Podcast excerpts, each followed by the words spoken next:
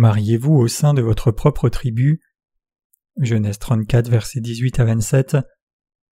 Leurs paroles eurent l'assentiment de Hamor et de Sichem, fils de Hamor. Le jeune homme ne tarda pas à faire la chose car il aimait la fille de Jacob. Il était considéré de tous dans la maison de son père. Hamor et Sichem, son fils, se rendirent à la porte de leur ville et ils parlèrent ainsi aux gens de leur ville. Ces hommes sont paisibles à notre égard, qu'ils restent dans le pays et qu'ils y trafiquent. Le pays est assez vaste pour eux.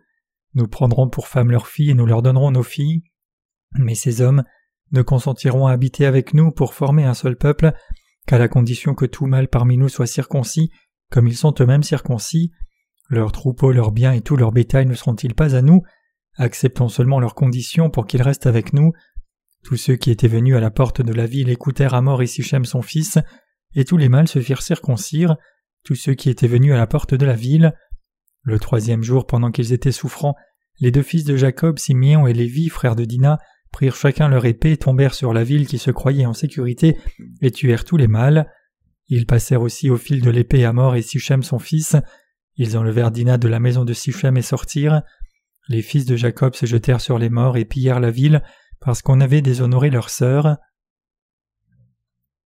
Le Seigneur nous dit de ne pas épouser les gens de ce monde. Jacob eut de nombreux fils mais une seule fille, cette fille s'appelait Dina, mais un incident s'est produit où Dina a été violée par Sichem le fils de Hamor le Hévite, alors qu'elle allait voir les gens du pays gentil. À cause de cet incident, Sichem, un prince des Hévites, voulut épouser la fille de Jacob. À cela les fils de Jacob dirent aux Hévites Si vous voulez contracter mariage avec nous, vous devez tous être circoncis, les informant que c'était leur tradition.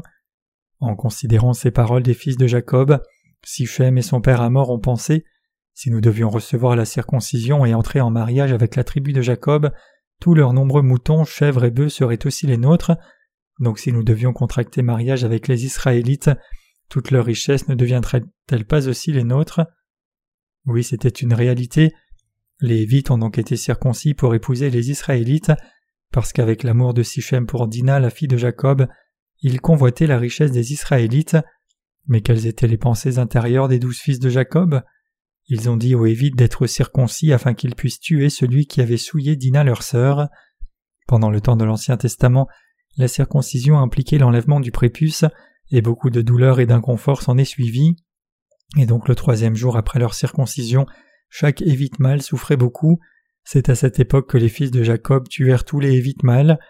Grâce à cette lecture des Écritures, nous devons être capables de percevoir ce que Dieu nous dit. Nous devons aussi discerner quelle est la volonté de Dieu envers nous. Il est dit ici que la volonté de Dieu nous enseigne que les Israélites et les païens ne devraient jamais entrer dans une union matrimoniale. Oui, c'est la vérité. Le peuple d'Israël qui peut se revendiquer comme les enfants de Dieu ne doit jamais entrer dans une union matrimoniale avec les gentils.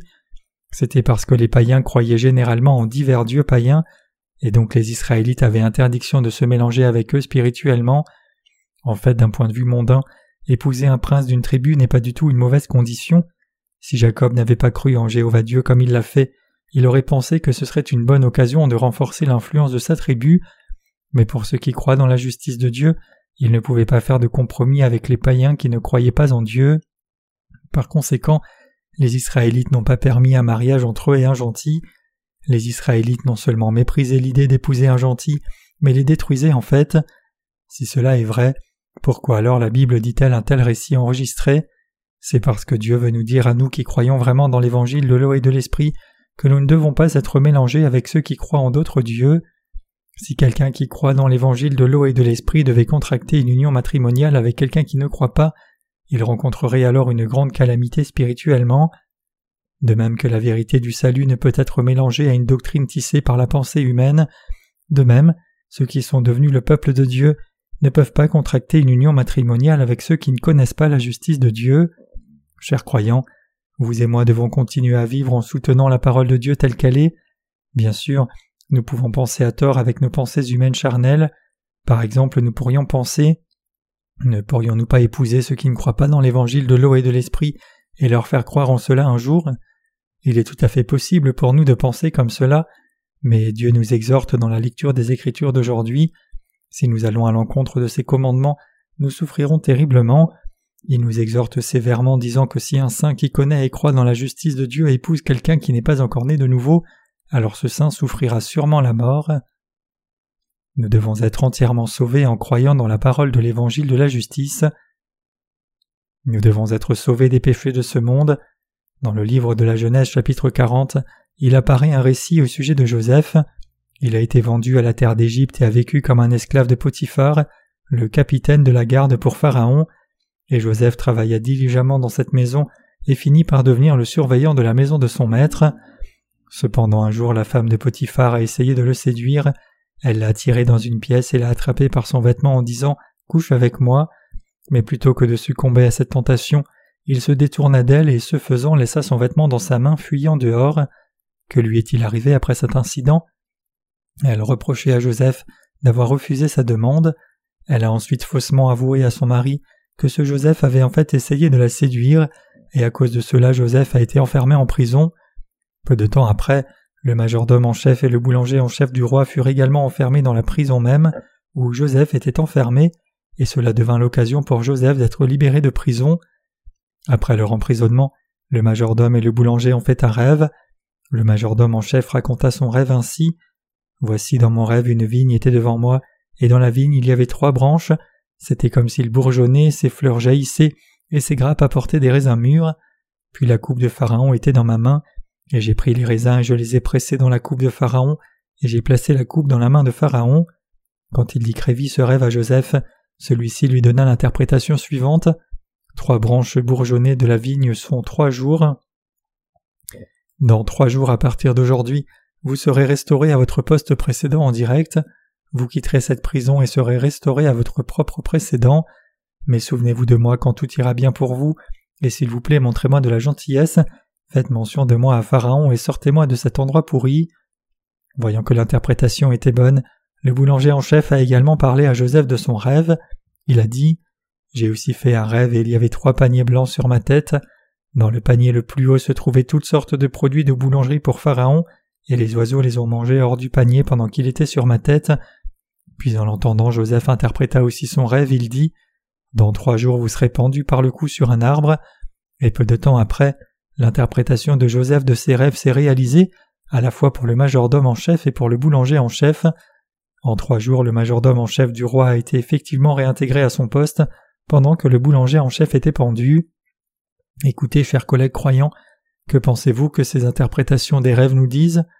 Le rêve du majordome en chef nous fait part que la coupe du pharaon était dans la main du majordome en chef, que la vigne apportait des raisins mûrs, et que le majordome en chef pressait le jus des raisins et l'apportait au roi. Cela nous enseigne que tant que vous et moi accepterons l'évangile donné par Dieu, de l'eau et de l'esprit tel qu'il a été dit par Dieu, nous serons sauvés de nos péchés.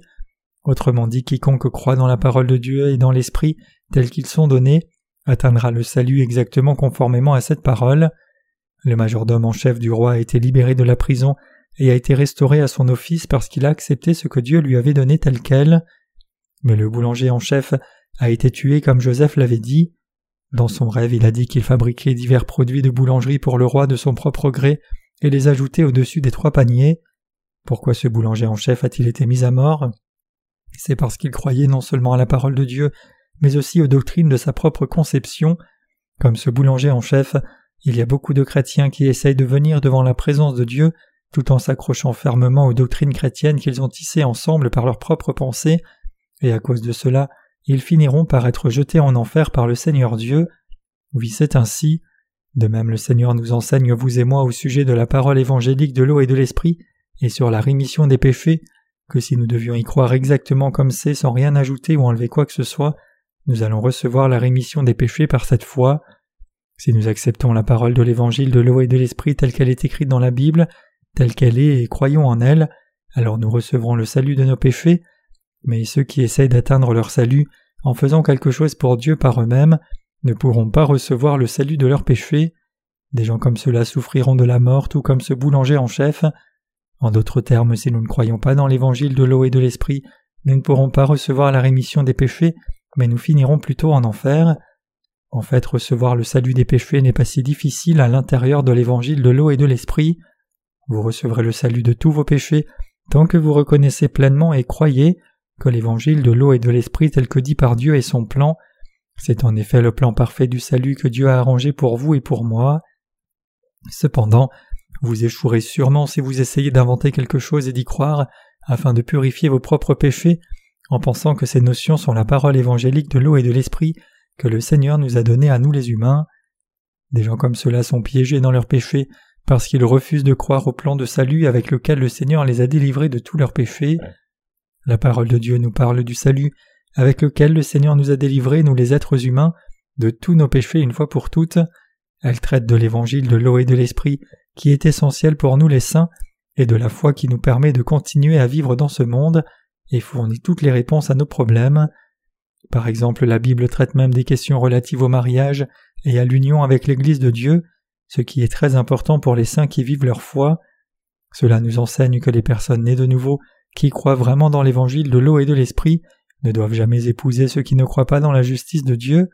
Oui, c'est vrai.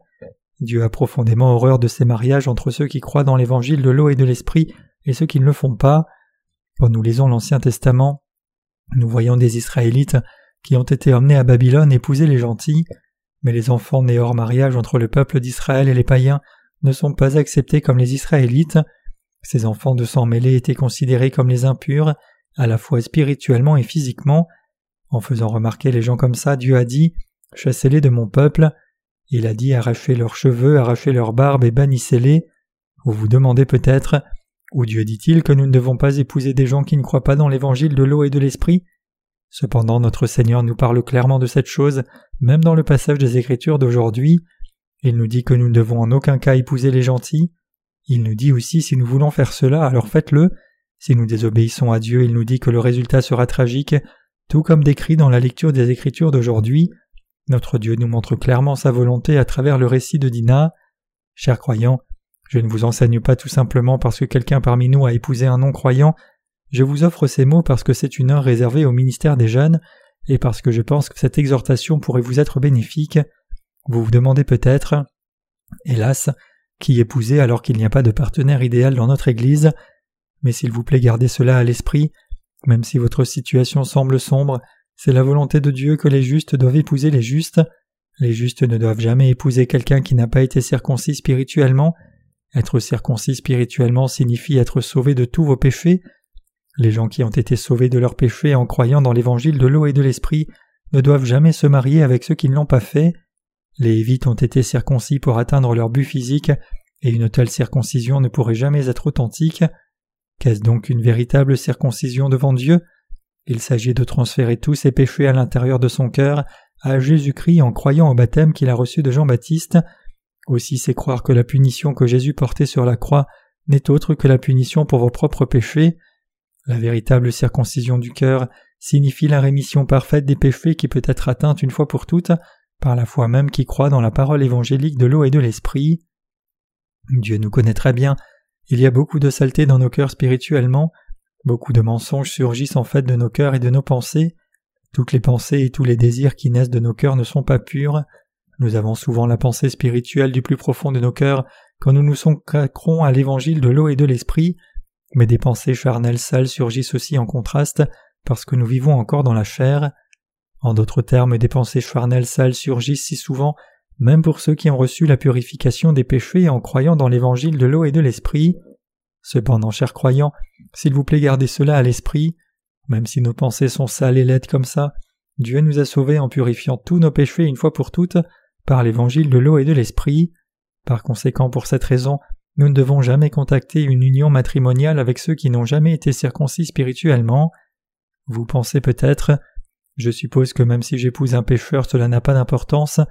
Néanmoins, il n'y a pas une seule personne qui n'ait pas été maudite pour avoir ses pensées. Tout le monde parmi les désobéissants a échoué. Chaque personne désobéissante est tombée à la destruction. Il en est de même pour ceux qui ont reçu la rémission des péchés en croyant dans l'évangile de l'eau et de l'esprit. Psaume 133, versets 1 et 2 dit Voici qu'il est doux et agréable pour des frères de demeurer ensemble dans l'unité. C'est comme l'huile précieuse sur la tête qui coule sur la barbe, la barbe d'Aaron qui coule sur le bord de ses vêtements. Que signifie ce passage? Cela signifie que c'est la parole de promesse de Dieu qu'il accorderait sa grâce en toutes choses à ceux qui sont nés de nouveau du péché en croyant dans l'évangile de l'eau et de l'esprit s'ils devaient s'unir à ceux qui ont la même foi. La fille de Jacob, Dina, est allée au pays où Sichem, le prince des Hévites, a vécu et a ressenti du bonheur en rencontrant un monde nouveau qu'elle n'avait jamais vu auparavant. Oh mon Dieu, il y a tellement de choses que notre tribu n'a pas. Ces femmes se parent de merveilleux bijoux que je n'ai jamais vus auparavant, comme ils sont beaux. Étant ravie comme ça, elle entra profondément dans ce village tribal et là, elle a subi une mésaventure. Sichem, le prince Hévites, la viola. Elle était maintenant dans une situation où elle n'avait pas d'autre choix que d'épouser Sichem. Comme Dina, nous sommes parfois confrontés à des circonstances auxquelles nous ne pouvons rien faire de notre propre force. Quand ces choses arrivent, à quoi commençons-nous à penser? Je suis sûr que Dieu est bien conscient de ma situation. Mes circonstances sont comme ça, donc Dieu comprendra pleinement et négligera ma désobéissance. C'est facile pour nous de penser comme ça. Mais juste parce que nos circonstances sont comme ça, est-il juste pour nous d'épouser les païens? Ce n'est sûrement pas le cas. Dieu ne parle pas en considérant notre situation. Oui, Dieu nous parle une fois de plus avec la parole qu'il a prononcée auparavant. Ici, il le dit encore une fois. Est-ce que je ne vous l'ai pas dit? Est-ce que je ne l'ai pas enregistré ici comme ça? Il nous dit que nous ne devons en aucun cas épouser les gentils. Selon la parole de Dieu, le né de nouveau ne peut jamais épouser quelqu'un qui n'a pas été circoncis dans son cœur. Alors voulez-vous dire que tout ce que j'ai à faire est de recevoir la circoncision? Chers collègues croyants, juste parce que vous avez coupé votre prépuce, cela signifie-t-il que vous avez été circoncis spirituellement? De nos jours, il y a beaucoup de gens qui sont circoncis physiquement. Si cela suffit, est-il juste pour les pécheurs d'épouser le nez de nouveau sans aucune restriction? Est-il juste que ceux qui ont été circoncis dans la chair épousent les Israélites spirituels qui sont nés de nouveau? Non, ce n'est pas juste. Seuls ceux qui ont vraiment reçu la circoncision spirituelle sont le peuple de Dieu. La Bible nous dit d'être circoncis dans le cœur.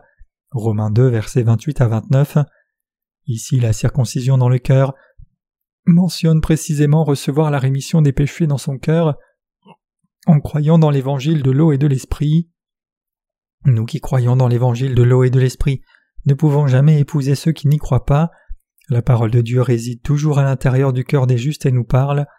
Dieu nous parle comme ceci maintenant à travers sa parole en disant Assurez-vous de ne pas épouser ceux qui n'ont pas reçu la rémission des péchés. Si vous faites cela, je vais sûrement vous tuer. Il nous dit qu'il nous fera échouer avec certitude en rendant nos circonstances et nos environnements difficiles. Chers croyants, nous ne devons jamais interpréter la parole de Dieu d'une manière flexible. Bien sûr, avec notre pensée humaine, nous sommes capables de faire quelque chose de telle ou telle façon, mais la parole de Dieu ne nous permet pas de faire quelque chose de telle ou telle façon selon l'état existant des choses. C'est la raison pour laquelle Dieu a enregistré sa sainte parole. Dieu l'a écrit clairement dans la Bible. La parole de Dieu correspond exactement à la façon dont elle est écrite. Même aujourd'hui c'est immuable. Grâce à cette parole écrite de Dieu, nous sommes capables de rencontrer notre Seigneur qui est si merveilleux et éternellement immuable. Chers jeunes frères et sœurs, je ne dis pas ces mots parce que certains d'entre vous essayent maintenant d'épouser une personne parmi les païens. Cependant, il y a une forte possibilité que vous puissiez le faire. Il est possible que vous vous détourniez de la parole de Dieu en pensant Je n'ai pas d'autre choix que d'épouser cette personne parce que je suis dans une situation si terrible. Mais s'il vous plaît, gardez cela à l'esprit, même si votre situation peut être comme ça, c'est simplement votre situation et à cause de cela, cela ne peut pas modifier la parole de Dieu. Je dis que nous, les êtres humains, ne pouvons pas changer la volonté de Dieu. Je répète, si nous qui sommes nés de nouveau en croyant dans l'évangile de l'eau et de l'esprit voulons nous marier, nous devons épouser ceux qui ont été circoncis spirituellement, c'est le commandement de Dieu.